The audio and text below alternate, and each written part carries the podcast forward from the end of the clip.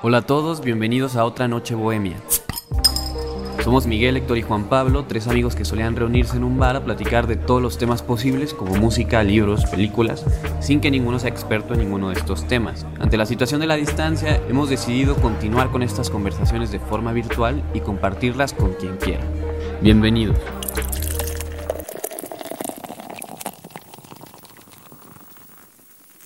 Buenas noches o días a, todos los que nos están escuchando. Eh, este podcast es Otra Noche Bohemia y estamos aquí Héctor, Miguel y un servidor, Juan Pablo. Y pues hoy vamos a hablar de Batman, de las películas de Nolan y pues a ver qué ideas pues, van surgiendo. Para empezar a hablar de Batman, pues hay que empezar a hablar de los superhéroes. ¿Qué son los superhéroes? ¿Por qué existen? ¿Cuál es su función, digamos, cultural? Y pues nosotros, bueno, al menos yo en lo personal, no sé ustedes, pero antes de ver la película de Batman, yo estaba acostumbrado a una visión del héroe muy maniquea, ¿no? El, héroe era perfecto, era un santo, era un hombre que, que siempre hace todo bien, que tiene un código moral que se sujeta a las leyes, y Batman pues como que nos empieza a meter ahí un poco de ruido, ¿no? Como que empieza a cambiar esta función del héroe como la imagen de la ley, de las instituciones. Y a mí eso fue lo primero que me sorprendió cuando vi la película de Batman. Yo la vi muy pequeño. La primera película yo creo que la vi cuando salió. Yo era un niño. Y yo me acuerdo que cuando yo la veía, yo, yo tenía la sensación de que no estaba viendo una película de superhéroes, de que estaba viendo algo mucho más serio, mucho más de adultos, que, creo que es lo, lo, primero que llama la atención, pues de este Batman de Christopher Nolan. No sé qué opinan ustedes al respecto. Yo, yo opino que te brincaste la parte más importante de nuestro podcast, que es saber qué estamos tomando. Ah, es verdad. es porque yo no estoy tomando nada.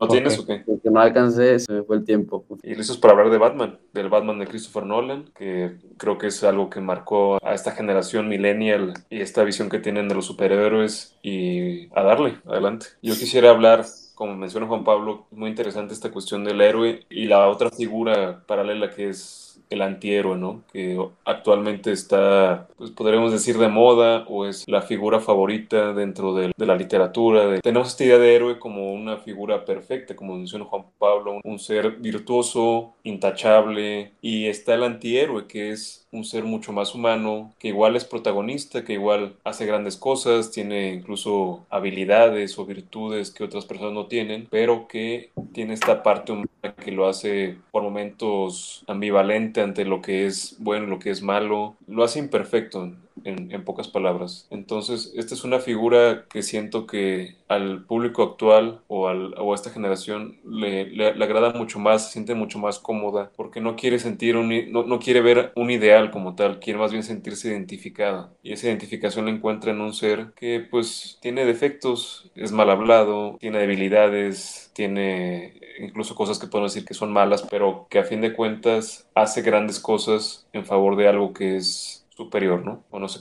qué opine Miguel o Juan Pablo. Bueno, como bien se menciona en, el libro donde nos basamos para hacer el capítulo de hoy, pues cada época tiene sus conflictos o los problemas que le llevan a generar dentro del mundo de la ficción, sea esto cine, sea literatura, sea eh, teatro, incluso en la antigüedad, pues personajes que manifiestan las cualidades que ellos consideran perfectas o adecuadas para combatir esas, esas dificultades. Y en este caso, pues hablando de Batman, en los 40, justamente en una época en la que Estados Unidos pues estaba sumido en toda esta onda de este, depresión económica y delincuencia, ¿no? Podríamos mencionar que es consecuencia de esta irreligiosidad, ¿no? Como ya no hay religión, pues se cae en el mito.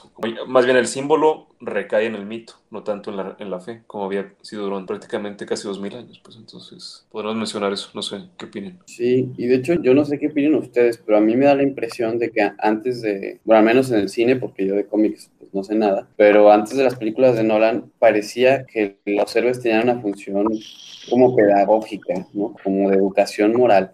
las películas de héroes eran inspiradoras, ¿no? Te mostraban un modelo de, virtud ciudadana y te, te, hablaban de la justicia, de ser bueno, ¿no? De combatir el mal, pues el peligro de la delincuencia, de la importancia de las leyes y de las autoridades. El superhéroe antes de Nolan era como, como, un, como un policía que tenía poderes, así casi. Y ahora no, o sea, en, Nolan el héroe tiene otra función como catárquica. O sea, el héroe, como bien dice Héctor, ya es un simbolismo de, no solo es de educación, no solo es de inspiración moral, que sí lo es, y que a lo mejor ese papel antes lo tenía la religión, y mucho tiempo lo tuvieron los héroes, pero con Batman de Nolan ya no solo es eso, sino que es algo más profundo. O sea, con, con Batman nos identificamos, como decía Héctor. O sea, no, no es un héroe que te inspire, es un héroe que, oye, sí te inspira, pero te identificas con él. Y su función no es educarte en una moral, su función más bien es como catárquica, es expresar una crisis, o al menos esa es la impresión un poco que a mí me da Batman, o sea, es una expresión desde la frustración ante la corrupción de las instituciones, por ejemplo, ante la ineficacia de las leyes, ante las amenazas que enfrenta la sociedad. Pues a mí eso me parece muy interesante. Entonces es cierto lo que dice Héctor, o sea, el hombre siempre ha necesitado historias que tengan pues como ciertos arquetipos, ciertos simbolismos que casi siempre son de carácter religioso. Y en las historias de superhéroes se presentan estos mismos símbolos, pero sin ese elemento sobrenatural o religioso, sino que simplemente como historias de ficción, pero que sí siguen manejando esos simbolismos y que sí siguen teniendo esas funciones morales, ¿no? Que en algún momento tuvo la religión y pues todavía tiene también, Como se menciona en el libro este que vamos a utilizar para dar hilo conductor un poco o, dar, dar pie a esta plática. También como paréntesis nada más, pues presentar que, pues sí, o sea, los tres que estamos hablando leímos un libro de Raúl Álvarez llamado Batman el Héroe, la trilogía de Christopher Nolan de la editorial Real. Entonces, pues seguramente muchas de las ideas que digamos están influenciadas por este libro, que además es un muy buen libro. A mí me dio la, pues, la gran calidad de las reflexiones en torno al Batman de Nolan. Ya. Tú mencionabas como un sustituto a, la parte religiosa o a la parte espiritual, pero pues es que este autor en el mismo libro menciona, ah, no, perdón, fue en el video que le mandé a Héctor, es que se menciona que incluso se toman dioses de religiones antiguas, que tenemos a Thor, tenemos a Loki, y se los traen y los hacen un super héroe en el siglo XX, pues, en el siglo XXI actualmente, que incluso se rescata personajes ya existentes para volverlos a escribir o volverlos a plantear en situaciones actuales. Bueno, primeramente creo que valdría la pena entrar en la definición de mitología, ¿no? No una definición académica, sino más bien una comprensión de lo que es la mitología o lo que es el mito. El mito siempre fue una representación de una verdad trascendental a través de historias, que se iban acumulando en la cultura o en el pueblo pues, durante la historia y que acaban teniendo un significado religioso, simbólico, como mencionamos, pues Thor, Loki, Zeus, Prometeo, todas esas historias mitológicas de diferentes pueblos que no intentan como tal ser religión porque la religión busca hablarnos de una verdad real, existente, histórica, sino que más bien intentan darnos una verdad significativa o trascendental, ¿no? Podríamos decir mencionar que es como una analogía o es un intento. Son historias fantásticas que intentan reflejar una realidad que va más allá de, las historias mismas, pues una realidad que nos alcanza a nosotros. Este universo de superhéroes que se ha creado desde principios del siglo pasado, podríamos decir que tomaron ese puesto de buscar, como dice Juan Pablo, reflejar de forma mitológica realidades trascendentales, pero también como para reflejar momentos históricos y como hacer catarsis como tal, como hacer un balance, crear una forma de expresión, una forma de antídoto que brindan esperanza, porque brindan eh, esta parte inconsciente de búsqueda de una respuesta ante una realidad que es mala para las personas o que es difícil o que es dura o que es destructiva para ellas, como es una crisis económica, como es una guerra, como es la delincuencia, como es la, el terrorismo como tal. Entonces por eso mencionamos que los superhéroes son mitos, pues, y claro que son mitos basados en algo que puede ser anterior. Esta analogía que existe entre Superman y Jesucristo, por ejemplo, el padre que envía a su hijo a la tierra para salvarlo de forma desinteresada, se sacrifica por ellos, es totalmente superior a ellos, pero es como ellos. Entonces, es una forma de analogía basada en otras mitologías, obviamente. Y la pregunta es si las historias de superhéroes son mitología. Y mucha gente plantea que sí, según entiendo. O sea, plantea que las historias de superhéroes tienen pues, una función muy parecida a la que tienen los mitos. Ahora, hay diferencias, ¿no? Porque las historias de superhéroes también tienen un fin de entretenimiento. Creo que eso es, es innegable, ¿no? O sea, es una industria. Pero sí hay elementos de mitología en estas historias y en estas narraciones. Y sobre todo por el impacto cultural que tienen, ¿no? Todos sabemos quién es Superman. Y también, o sea, otra cosa que me parece interesante y que se menciona también en este libro que mencioné hace un momento, es cómo las circunstancias culturales e históricas se ven reflejadas en la historia de los superhéroes. Las van condicionando cómo es el personaje del superhéroe, cómo son la historia. Y pues la historia de superhéroes se hacen en Estados Unidos y si uno no entiende pues algunas cosas del ambiente y de la historia de Estados Unidos, es difícil comprender en su digamos, con más profundidad las historias de superhéroes. Entonces, sí, como bien decía Miguel hace un momento, pues la historia de Batman comienza en los 40, en una época convulsa, en una época de alta criminalidad, de difíciles circunstancias económicas. Y el Batman de Nolan, pues surge después de los atentados terroristas de las Torres Gemelas en 2001. Y eso, eso se ve en las historias, se ve en la trama, se ve en las problemáticas que aborda la película. Y con todos los superhéroes es así, ¿no? Todos los superhéroes casualmente son demócratas, por ejemplo. Todos están a favor de la democracia, ¿no? Todos son institucionales. No, no tenemos superhéroes que estén como fuera de todo sistema político. Todos están enmarcados en un sistema, pues, estadounidense. Entonces eso también me parece interesante. Es como, pues son muy gringas, ¿no? De algún modo, las historias de superhéroes. Y gringas con distintos enfoques. Pero Batman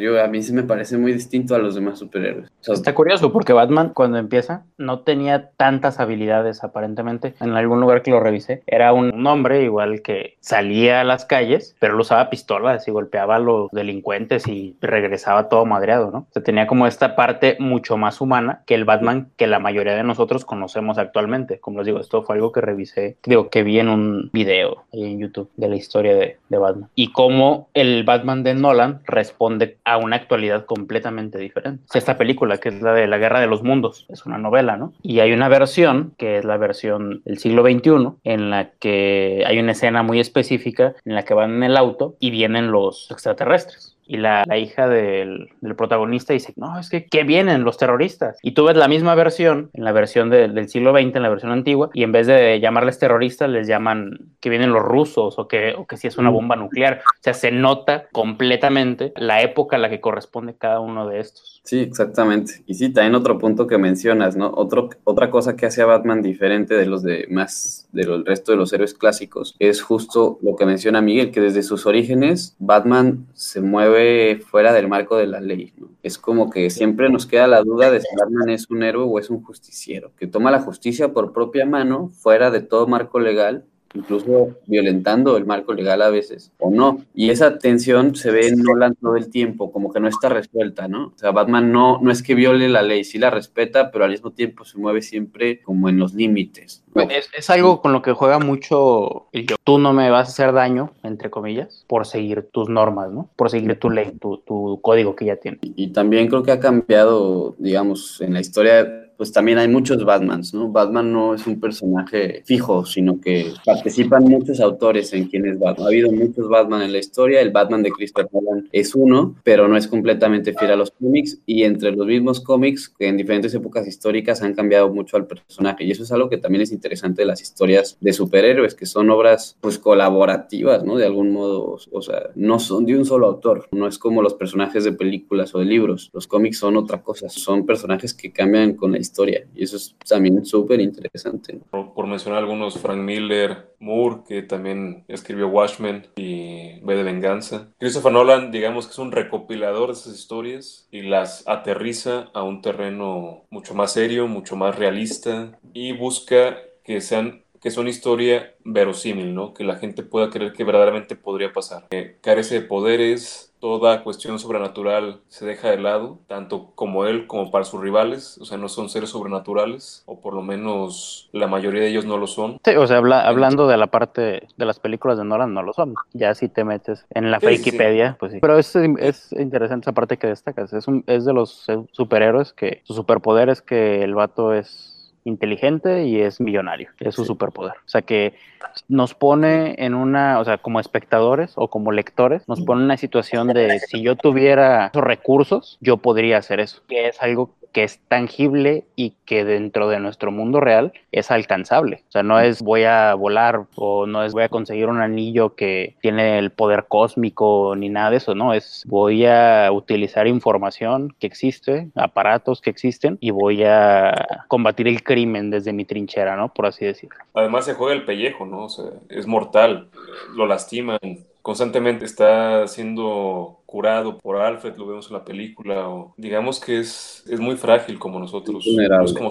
Menciona que él se inspira en las películas de Superman de los 80, donde te ponen al Superman que va a la oficina, que convive con gente, o sea, que tiene que ser una persona normal. Sí. Y él se inspira, de por sí Batman ya es una persona normal, pero no lo aterriza, no lo aterriza como un empresario que tiene que hacerse cargo al final de una herencia, que tiene gente que le importa y a la que él le importa. Y por lo menos en la primera película simplemente vemos una escena muy fuerte en la que él, pues de alguna manera decirlo, está empezando en su, en su chamba de, vigilante y cae y tiene que hablarle a Alfred y, ves, y vemos la escena de que sale Alfred en el Rolls Royce de la Baticueva casi casi a ir a buscarlo porque el vato ya, se andaba muriendo. Sí, es cierto. También, yo creo que otra parte que a lo mejor hemos tocado de quién es Batman es ya pues, la historia personal del héroe independientemente de Nolan, pero algo que tienen en común todos los Batman es que se trata de un personaje traumado, un personaje que sufrió y este trauma condiciona todas sus decisiones. Entonces Batman en todas las historias, digo, con diferentes matices, pero en todas las historias, él de niño es testigo del asesinato de sus padres por un delincuente común. Y en todas las películas esto es en un contexto de una profunda crisis social, en la que la delincuencia, digamos, es algo ordinario. Entonces sus papás caen en manos de la delincuencia, él está traumado, está lleno de miedos y él elige eh, ponerse esta máscara y, hacer este personaje de murciélago, ¿no? de Batman, del hombre murciélago. Y esta figura del murciélago, pues tiene que ver con enfrentar tus miedos. También esto me parece que todos los Batmanos tienen, lo tienen en común, ¿no? que la figura del murciélago, él la escoge porque tiene fobia a los murciélagos, ¿no? Es como una forma de abrazar el miedo, de enfrentarlo. Es un personaje con miedo. Y el miedo es un, es un tema que está ahí presente en todos los Batman y es un tema que Nolan va a explotar, yo creo que de forma magistral en sus películas. En Batman Inicia, que es la primera película de la trilogía, Nolan nos narra la historia de Bruce Wayne y cómo Bruce Wayne se transforma en Batman. Y esta historia está en toda la trilogía y nos narra pues el camino del héroe, pues esta manera de contar la historia que es arquetípica, que, que se usa en todas las civilizaciones, esta historia del camino del héroe, ¿no? que pues es pues una persona normal que se encuentra en circunstancias extraordinarias y que tiene un llamado y que lo sigue y que va en busca de su identidad hasta convertirse en un héroe, ¿no? En un símbolo, hasta llegar a ser una persona extraordinaria, ¿no? Este es el camino del héroe. Y esto lo, lo desarrolla Nolan en su primera película, pero lo desarrolla como jugando mucho con este trauma de Batman, ¿no? Con, este, con estos miedos que tiene, con este odio que siente, ¿no? En algún momento. Y eso desde el principio nos presenta a un héroe mucho más vulnerable, no solo físicamente, como decía Héctor, sino también psicológica y emocionalmente. Un héroe con el que te puedes identificar mucho más. Y un personaje que está buscando su identidad. O sea, Bruce Wayne no sabe quién es al principio de la película. Es muy psicológica y pues yo creo que eso es el primer punto que hace que la película sea tan distinta de las demás películas de superhéroes. Entonces, esta culpa que aparece dentro de él, de que yo, mis padres murieron porque yo tuve miedo, porque yo fui cobarde, porque yo no fui lo que debía haber sido, yo no fui como mi papá, que mi papá es valiente y yo no soy así, nos muestra este héroe roto, ¿no? Este héroe sin identidad que al contrario vive para el odio, vive para el miedo, para el rencor. Lo vemos en la escena en la cual él acude desde la universidad, vuelve a Gotham, a Ciudad Gótica, al juicio del asesino de sus padres con toda la intención de matar al asesino de sus padres, porque él vive para la venganza, vive para vive según el odio y la ira que tiene hacia la persona que mató a sus padres. Hay una frase que sí quiero mencionar, la justicia es armonía, la venganza es la búsqueda de la propia satisfacción. Justicia no es tanto venganza, no es tanto yo sentirme tranquilo ante el mal que me hicieron, la satisfacción de cobrármela, sino que la justicia es un estado en el que todo funciona según un orden preestablecido, ¿no? Ese, ese, es uno de los grandes méritos de Nolan, es que nos lleva desde la historia personal de Bruce Wayne, cómo va enfrentando los traumas y cómo se va creando el personaje, que además aquí también es muy interesante que a diferencia de otros personajes y de otros héroes, Batman no recibe su misión desde fuera, ¿no? O sea, Batman no tiene una misión por sus especiales habilidades, ni por tener superpoderes, ni por un accidente que le haya ocurrido donde adquirió algo excepcional. O sea, Batman, su misión es psicológica, o sea, su misión es procesar el trauma de sus padres y eso lo hace ser Batman. O sea, lo único que diferencia a Batman de cualquier otra persona normal son los traumas que vivió, son los que determinan su misión ¿no? y los que lo hacen convertirse en Batman. Entonces eso también me parece interesante, ¿no? que no es una misión que reciba de modo sobrenatural, ni por superpoderes, ni tampoco es un idealista. O sea, Batman no es alguien que busca la justicia y que por eso se decide hacer un superhéroe. No exactamente. Más bien, a Batman lo motivan sus traumas, lo motivan algo mucho más íntimo, mucho más personal. Entonces eso también me parece un punto que hay que mencionar. Y esto, o sea, Christopher Nolan nos va guiando hacia una reflexión sociopolítica y una reflexión sobre la justicia, como mencionaba Héctor. Porque pues el personaje en esta búsqueda de encontrar quién es y de cómo procesar ese trauma que vivió, el asesinato de sus padres, pues en un primer momento lo que busca es venganza. Y ahí la persona que lo orienta es Rachel, como mencionó. O sea, Rachel lo hace ver que la venganza no es justicia, ¿no? Que si él acude a la venganza no va a procesar su trauma correctamente. Y al final lo que quiere él es eso. Él no busca la justicia, busca procesar su trauma. Y descubre que solo lo va a procesar si busca la justicia. Sentirse tranquilo con él mismo y ve que el motivo de su trauma es esta sociedad que su mismo padre quiso ayudar y le escupe en la cara, ¿no? Y quiere subsanar ese mal o, o intentar hacer el mismo bien que hizo su padre, pero viendo que ayudando a estas personas que están desfavorecidas y todo esto no es suficiente, bueno, pues él se va un paso más allá a luchar contra el crimen, por así decirlo. Y al final todo lo hace buscando su paz mental, ¿no? Buscando estar bien consigo mismo y buscando, pues, sobrevivir, ¿no? Ante tanto sufrimiento que ha tenido. Y Rachel lo hace ver que eso solo lo va a encontrar haciendo justicia, no venganza, ¿no? Y es esta frase que mencionó Héctor, la justicia es armonía, no es satisfacción personal. Entonces vemos que Bruce Wayne se siente incapaz de hacer justicia y se autoexilia. Pues vemos un personaje perdido, ¿no? Y es cuando recibe el llamado de Ra's al ¿no? Ra's al le dice, yo te voy a entrenar y te voy a ayudar para que puedas combatir la, injusticia. Y esta injusticia también nos lleva a otra reflexión, ¿no? ¿Cómo entiende la justicia Ra's al Ghul y por qué Ra's al Ghul se convierte en un villano? Hay spoilers, por cierto. Pero, pues eso es interesante también, ¿no? Vemos en Ra's al Ghul a un, a un villano en la primera película que él busca la justicia, es un villano idealista, que él sostiene, pues, la teoría de que para que el mundo sea justo, hay que eliminar de raíz toda la decadencia cultural. Y eso implica destruir Ciudad Gótica, porque Ciudad Gótica está llena de corruptos y criminales, entonces mejor pues los asesinamos a todos y de esta forma regresamos como a un equilibrio del universo. Y es como esta teoría que tiene Ra's al muy ideológica, ¿no? De decir, cuando una sociedad empieza a decaer, es mejor que muera para que la humanidad vuelva a encontrar un equilibrio. Y esto lo hace un criminal más peligroso aún, ¿no? Porque es idealista, está convencido. Y Batman no comparte esa idea de justicia porque Batman tiene muy grabado en la cabeza esta frase de Rachel. O sea, Rachel es una persona que confía en las leyes, que confía en la gente, en las instituciones y que cree que el fin no justifica los medios. Y esa es la gran distinción entre la justicia de Batman y de Rachel y la de Ra's al Ghul y la que termina distanciando a, ambos personajes. Me parece muy interesante este personaje Ra's al Ghul, que de cierta forma es el que le hace el primer llamado o inspira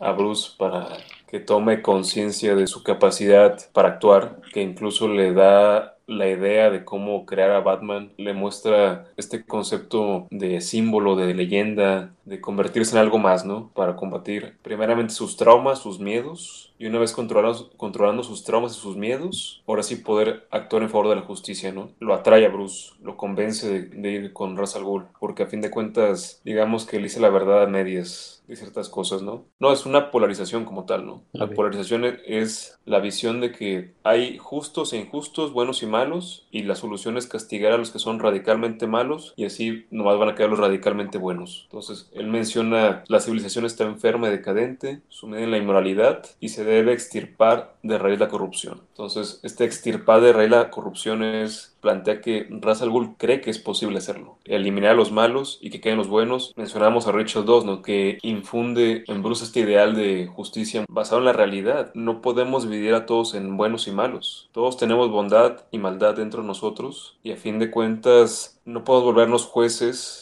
no podemos caer en, la, en esta idea de extirpar el mal de raíz, porque desde ese punto de vista todos somos malos, ¿no? Y todos podemos ser eliminados por ese motivo. Entonces, nadie es totalmente justo. Justo es una institución, justo es una ideal, justo es Dios en la religión, pero no las personas. Las personas solo podemos acercarnos a la justicia o alejarnos de, acercarnos a la bondad o alejarnos de, pero nunca vamos a ser totalmente buenos o totalmente malos. Entonces esto es muy valioso en la historia de Batman, ¿no? Que nos muestra esta visión contraria a la polarización actual que encontramos en la sociedad, tanto del bando de la derecha y de la izquierda, del capitalista y el comunista y el que tú me digas. Sí, yo también creo que eso es de lo más valioso, ¿no? Pues Batman, y hasta visualmente es así, ¿no? O sea, Batman es oscura. Y en esta oscuridad hay como muchísimos matices, muchísimos grises. No tienes personajes que sean intachables digo, salvo Rachel, quizás, ¿no? Que es, Rachel creo que es el único personaje que es absolutamente intachable. Bueno, pero es un personaje secundario que no está bien desarrollado al final. Exactamente. Pero no tienes esta polarización que menciona Héctor, sino que todo va a ser mucho más complejo, inclusive en el mismo protagonista, en Batman. Y esto lo va a llevar Nolan al extremo en la segunda película, del Caballero de la Noche, ¿no? Al final, dentro de todo eso, el planteamiento de, la película es eso, es todo este miedo que crea el personaje. O sea, que al final el fin de esa película era eso, crear al personaje y presentártelo y él pudiera haberse terminado ahí. Y si tú te fijas, de alguna manera las películas sí tienen continuidad, evidentemente, pero se respira una atmósfera muy diferente entre la primera y la segunda y la tercera. Por lo menos así yo lo veo. O sea, la primera está muy, muy enfocada a la construcción del personaje y a la motivación. Y hasta Y como dice Héctor, en este caso, que el miedo es el hilo conductor, es el espantapájaros, que su método para controlar a la sociedad es el miedo, pues es fundamental.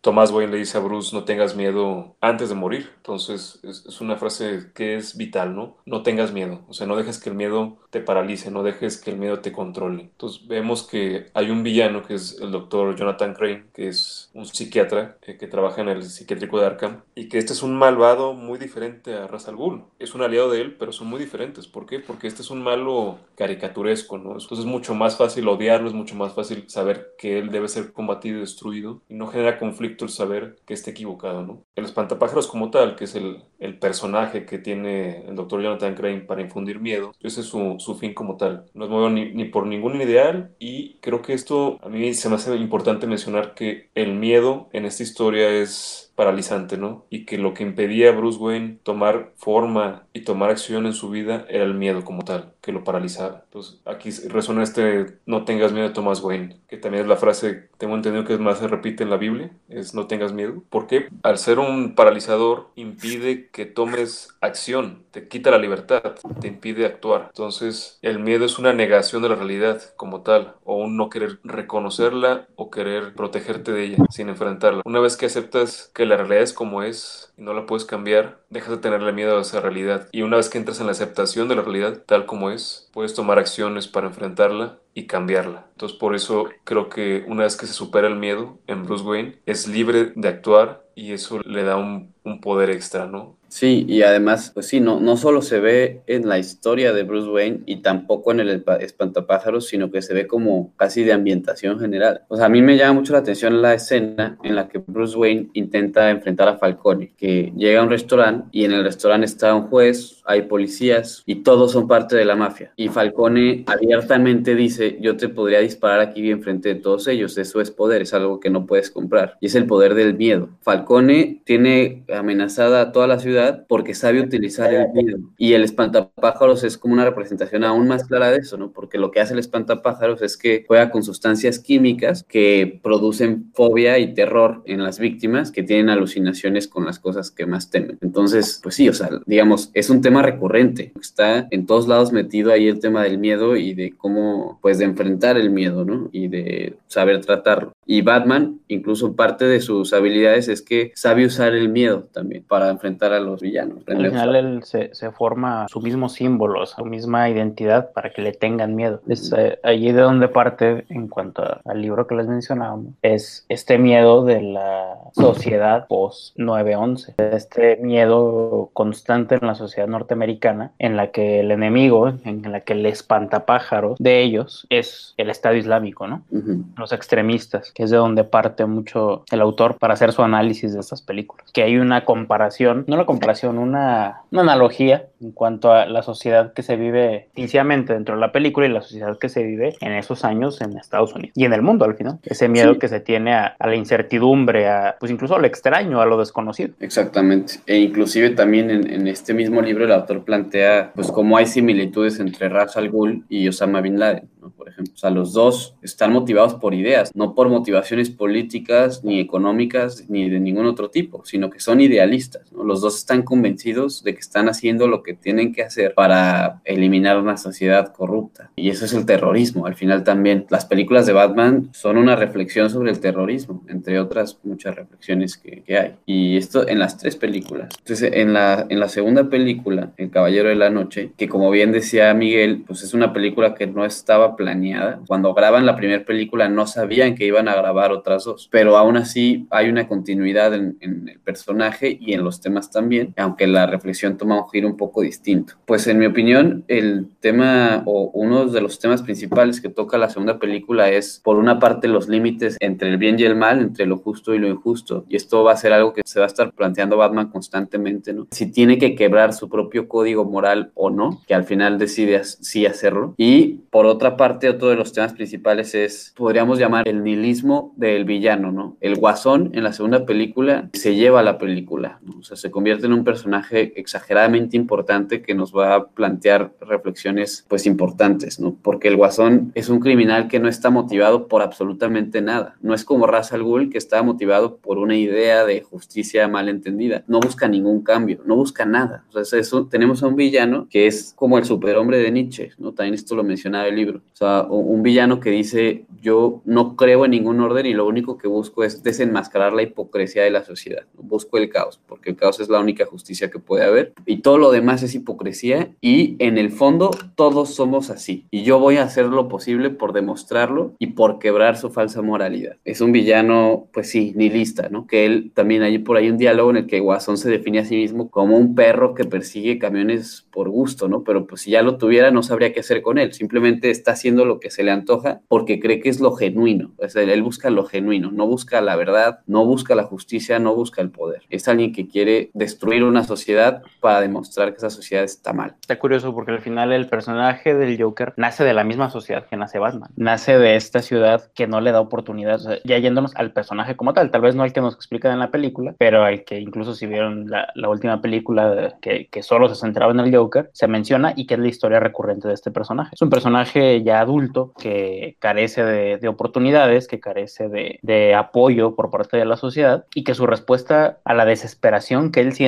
es este personaje, como tú dices, nihilista o sin, sin una motivación real, sino simplemente ver el mundo arder. Y es producto, repito, de la misma sociedad que nos dio a Batman. Así como acotando un poquito de lo que tú habías mencionado, pues prácticamente la, la segunda película es una película que gira completamente en torno a las acciones del Joker. Es una película que podría haberse llamado Joker y Batman y sus aventuras y hubiera sido lo mismo, porque son puras respuestas a todo lo que sucede alrededor de este personaje, de alguna manera, a todas las influencias que tiene dentro del mundo de la mafia y de ahí parte toda la historia que sale de Batman, pues. O sea, a mí no me queda tan claro que te muestren que el guasón es producto de esa sociedad, porque todas las historias que cuenta sobre su origen son incongruentes, ¿no? Como que en el fondo no te dicen absolutamente nada del origen del Es, guasón. eso es recurrente en el personaje en varias de sus historias, como se menciona en el Sí. libro. De hecho, a mí se hace muy interesante porque el Joker es, igual que Batman, un personaje que se ha ido desarrollando a través del tiempo, diferentes publicaciones, diferentes autores de cómics, de libros como tal. Es muy interesante en relación, sobre todo a la, esta última película de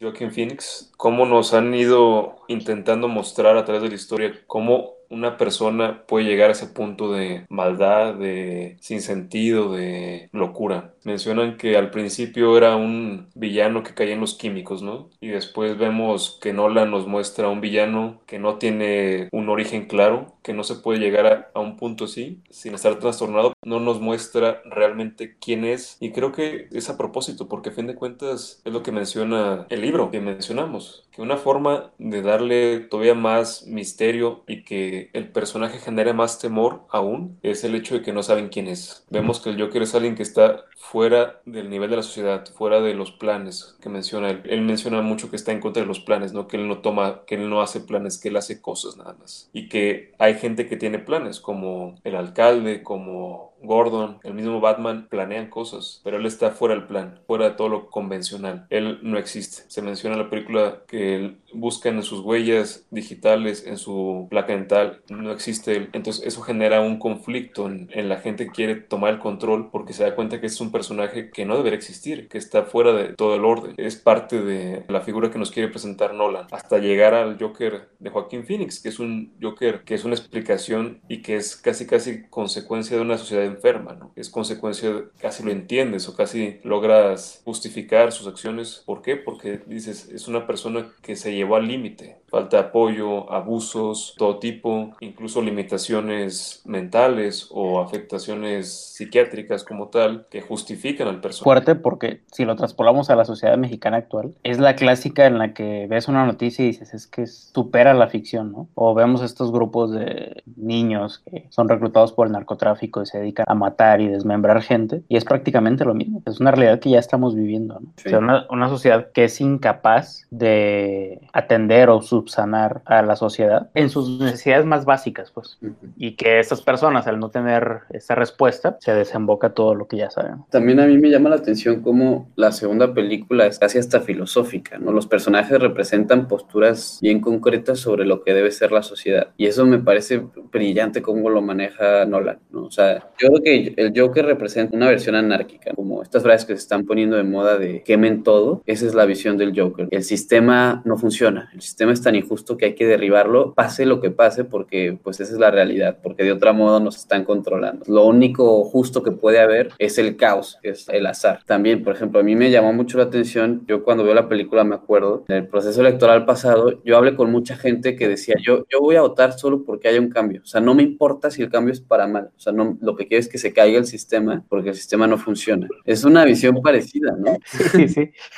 O sea, de que lo que quiero es ver el mundo arder, ¿no? O sea, porque, porque este sistema es tan importante. A ver qué pasa. Me frustra que a ver qué pasa, ¿no? O sea, es esa visión, ¿no? Esa visión de, de frustración ante sí. el sistema. ¿De, ¿De, qué carajos, no? Sí, y la película es muy política, es una reflexión política interesante. Luego, por otro lado, está el personaje de Harvey Dent, el caballero blanco que te lo presentan pues, como la esperanza de Ciudad Gótica, que es funcionario público, persigue a los criminales, es inteligente, es exitoso, es carismático, es guapo, es bueno, pero desde el principio te manejan... Te queda con la chica de Batman. Pero es un personaje fascista, ¿sí? O sea, Harvey Dent, para mí, representa el fascismo, ¿no? representa una visión de las instituciones, las leyes, pero que el fin justifica los medios. A los villanos vamos a hacerle como lo que tengamos que hacer para eliminarlo. Y esto se ve desde el principio, de forma sutil. Por ejemplo, es de los pocos que apoyan abiertamente a Batman. Sí, este güey no es oficial, no es autoridad, pero si es práctico, si funciona para tener el crimen, pues que nos eche la mano, ¿no? Y si tienes que ir a secuestrar a alguien a Hong Kong o no me acuerdo a dónde va, pues hazlo. Es decir, es un fascista que nos cae muy bien al principio entonces tenemos ahí otra visión de lo que debe ser la sociedad y la política. Y tenemos la visión de Batman muy gris, ¿no? Se mueven terrenos bien conflictivos, ¿no? Batman en esta película representa el último recurso cuando estás enfrentando a un enemigo que no sigue las reglas de juego. Cuando si sigues las leyes aparentemente vas a perder y pues tienes que ser práctico, ¿no? ¿Y cómo le vas a hacer? Y Batman pues al final decide violar las leyes, pero a pesar de que lo decide, la película no te deja la impresión de que sea la decisión correcta, más bien al contrario pasan muchas tragedias en torno a esta decisión de Batman. Entonces, bueno, a mí la, la segunda película me parece que ya es como una reflexión mucho más política, ¿no?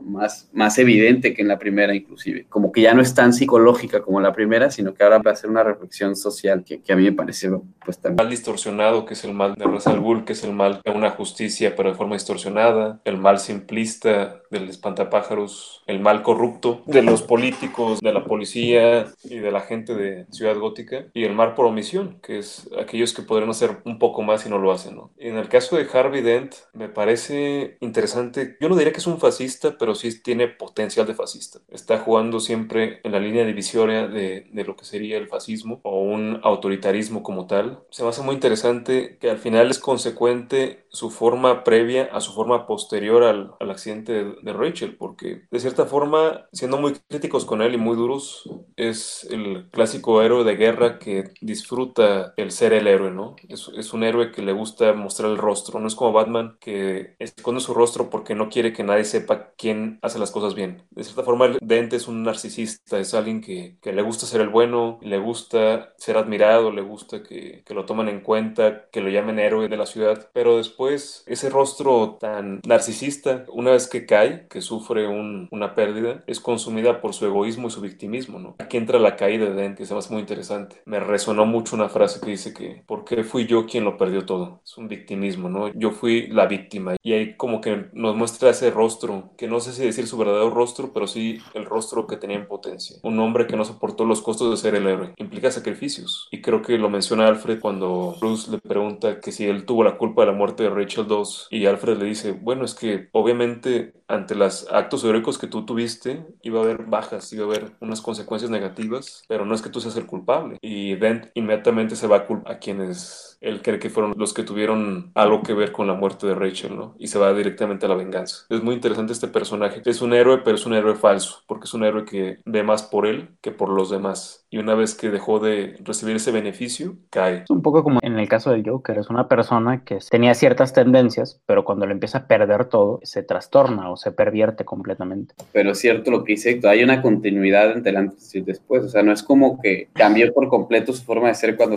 de, cuando pasa de héroe a villano, sino que mantiene algunos rasgos que ya nos habían presentado desde antes. ¿no? Incluso es, es el, el, diseño del personaje, ¿no? Que ya tiene las dos caras. Sigue siendo Harvey Dent y, y esta parte malvada que tenía que sale a relucir después del desastre. También está esta frase que es como muy icónica de esa película, que es o mueres siendo un héroe o vives lo suficiente para convertirte en un villano, que es lo que pasa, y no solo le pasa a Harvey Dent, sino que también hay una caída de Batman en esa película. Y esta caída se representa, yo creo que en, la escena de los ferries, cuando están las dos bombas, ponen una situación en la que hay dos embarcaciones, una con ciudadanos comunes y otra con criminales. Cada embarcación tiene una bomba y a unos ciudadanos les dan el control para activar la bomba del barco contra él. Entonces, Batman cae en el error de pensar que él es el que va a solucionar el problema, ¿no? que ese es un callejón sin salida. Eventualmente uno matará al otro y si eso pasa va a ser como la caída absoluta de Ciudad Gótica porque es una crisis moral en la que participan todos. El Guasón hubiera ganado si alguno de los dos hubiera activado la bomba. Y entonces Batman decide quebrantar la ley y usar un sistema de espionaje ilegal para encontrar al Guasón y evitarlo. Y al final sí lo evita y al Batman te demuestran que también se equivocó de algún modo, ¿no? Sí, bueno, evita la tragedia de que maten a los rehenes que tenía el Guasón en el edificio, pero Exacto. no necesariamente la del ferry. La del ferry, como dices, ni siquiera interviene. Simplemente se da cuenta de que más allá de lo que él pueda hacer, pues la gente también tiene su libertad, su decisión. Exactamente. O sea, la gente prefirió nunca quebrantar el código moral a pesar de que iba a morir. Fue lo que Batman no pudo hacer. A mí se me hace bien complicado porque pues al final es, es una situación, por así decirlo, controlada, ¿no? Tienes pues una película y, y todo bien. Sí. Pero en el ferry de los convictos, quien iba a activar la bomba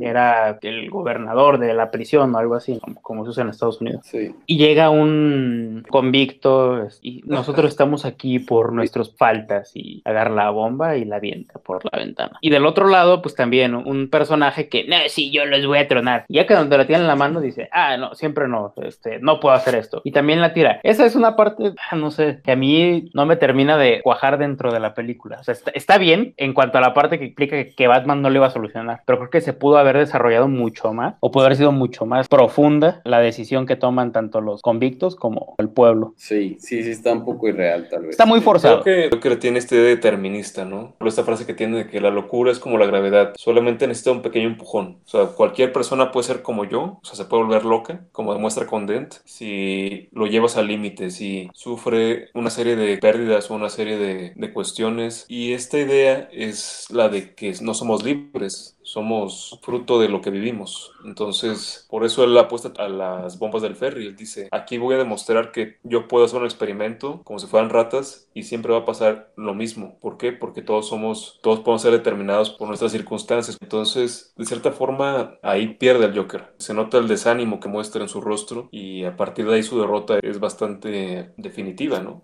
A pesar de que la gente le demuestra que estaba equivocado, que la situación se podría resolver sin que él cruzara esa línea hacia la injusticia. Dice, vamos a decir que yo fui el que mató a todas estas personas porque la gente se merece algo más que la verdad. La gente se merece que se recompense su fe. Entonces les vamos a hacer una mentira, ¿no? Es esta idea paternalista de que las personas no pueden manejar la verdad y al final de cuentas creo que ese es el gran error que cometen tanto Batman como Gordon, ¿no? Parecería que es una historia que termina bien, ¿no? Que la solución es esa, decir una mentira que a todo mundo le acomode, que a todo mundo le inspire y eso creo que al final en la película 3 toma un cierre increíble y nos muestra la realidad de las cosas. La tercera película, la última, nos muestra mucho de las consecuencias de la segunda película y nos muestra una situación caótica, un Batman derrotado básicamente desde el principio de la película y un Batman que tiene que renovarse, ¿no? Y tiene que replantearse sus errores. O sea, en la 3 te dejan claro que Batman cometió errores en la película 2. En la película 2 queda como ambiguo, al final las cosas salen más o menos bien a pesar de que pues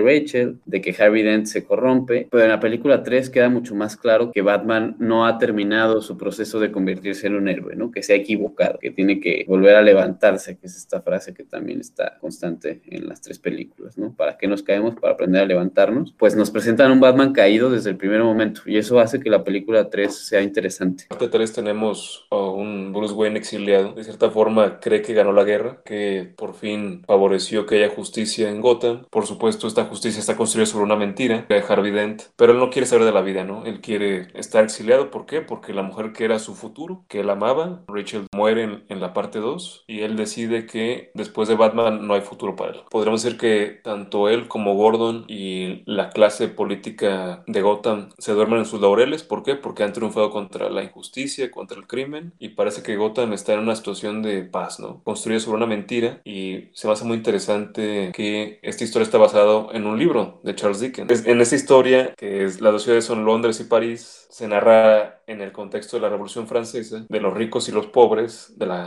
aristocracia y la clase que vive en la pobreza como tal. Se me hace muy interesante que esta historia, de cierta forma, está construida bajo ese argumento, que es la crítica social de que tras la victoria los ricos comen mientras que los pobres mueren de hambre, ¿no? Hay una victoria falsa. ¿Por qué? Porque sigue habiendo gente en las calles, sigue habiendo pobreza y ese es un, digamos, un terreno perfecto para que haya el caos posterior. Una vez que llega Bane y toma esta mentira, revela la de Harvey Dent y de cierta forma tanto Batman como Gordon quedan sin credibilidad ante el ojo público y Batman termina exiliado, ¿no? Totalmente aún más de lo que estaba antes. Pero al final termina revelando esta verdad por el discurso que Gordon iba a dar en la conmemoración de Harvey Dent, ¿no? Hay que recordar que hay una escena en la que Gordon se mete en las alcantarillas, llega, lo hacen prisionero y se lo llevan a Bane y se queda con el discurso que él traía en su chaqueta que iba a dar, donde contaba toda la verdad sobre Harvey Dent y sobre Batman. O sea, al final creo que también habría que analizar esa parte que no se desarrolla dentro de la película, pero que también Gordon ya estaba rebasado por esta situación que estaban llevando él y Batman, de mentira. Sí, o sea, yo, yo no había pensado en esa continuidad, pero, pero es verdad. O sea, al final también la película 3 se manifiesta que esa mentira fue un error, ¿no? Y te lo manifiesta con las dudas que está teniendo Gordon cuando escribe el discurso y después con las consecuencias que hay cuando sale a la luz que todo fue una mentira, ¿no? Y también, yo creo que vale la pena también hablar del villano de la película 3, que Bane representa un poco como una combinación de Ra's al Ghul, pero es distinto. O sea, es parecido a los ideales, pero también es parecido al Joker, en el sentido de que a él le interesa que quede muy claro, que lo hace casi solo por diversión, pero que quede muy claro la crisis moral de Ciudad Gótica. O sea, no le interesa nada más destruir, sino que quede moralmente derrotada, espiritualmente quebrada, ¿no? Es, es lo que le interesa. Entonces, eso me parece interesante como desde el punto de vista del villano. O sea, él decide poner una bomba en la ciudad que va a explotar, de todos modos se van a morir todos, pero antes de que explote, casi casi solo por, pues, por diversión, decide hacer todo el plan.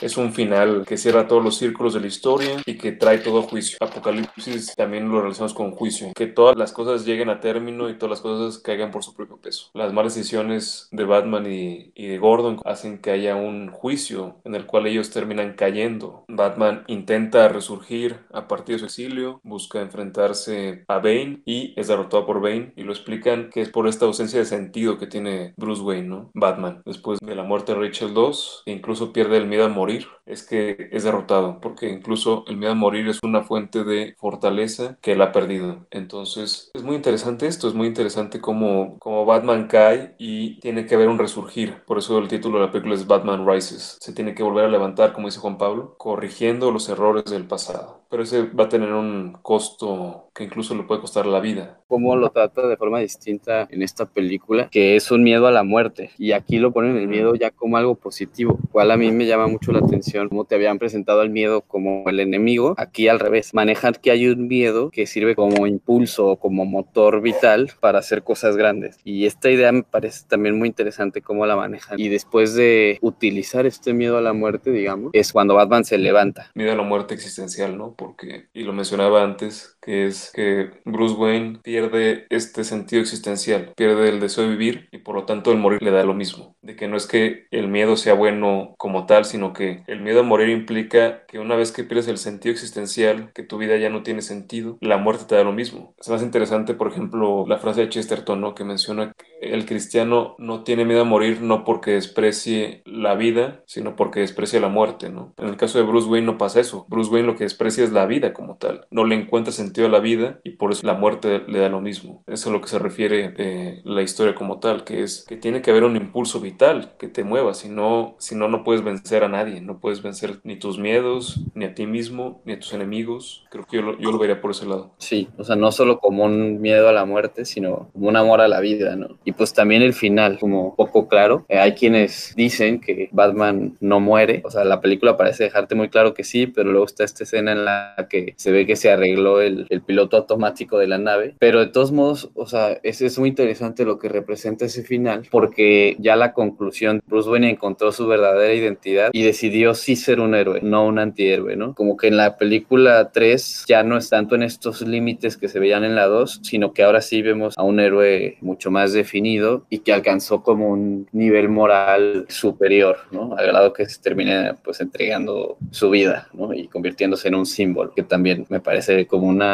solución interesante después de lo que habíamos hablado en las otras dos. Entiendo ese simbolismo en el que Batman muere, pero Bruce Wayne sigue viviendo. Sí. O sea, porque al final Alfred lo ve en, en su viaje. De que la historia es muy clara que Bruce Wayne sobrevive, que incluso el autor del libro lo critica medio en broma, pero medio en Bueno. serio, de, de no querer matar al héroe, ¿no? Que es lo que le hubiera dado mucho más heroísmo. También lo que se menciona en Harry Potter. ¿Qué es lo interesante de ahí? Al final mata al héroe. O sea, de alguna manera yo interpreto que Batman muere. Batman se sacrifica por la ciudad. Y es la manera en la que Bruce encuentra la manera de escaparse o de zafarse ya del personaje. Digamos que es un sacrificio de medias porque no puedes separar a Bruce Wayne de Batman. Realmente no queda claro cuál es cuál. Y al final Bruce Wayne sobrevive y vive con este personaje de Selena Kyle, ¿no? Que es Gatúbela. Mucho más estilizada, mucho menos ficticia. Anne Hathaway. Más sin embargo, creo que es parte de esta idea de que Bruce Wayne también tenía que retomar este deseo de vivir. Y el vivir implica que también viva Bruce Wayne, no tanto que viva Batman como tal. También se levanta Bruce Wayne para seguir adelante con su vida. Pero definitivamente él estaba dispuesto a morir. O sea, que al final se salva por azares del destino o por una manio- maniobra del piloto automático. Entonces creo que eso es lo valioso. Y lo que menciona Juan Pablo, que al final logra redimirse, logra y vemos que ese error tiene consecuencias, pero al final él logra levantarse y enfrentar a Bale y derrotarlo, a fin de cuentas. Pues yo creo que con eso cerraríamos, ¿no?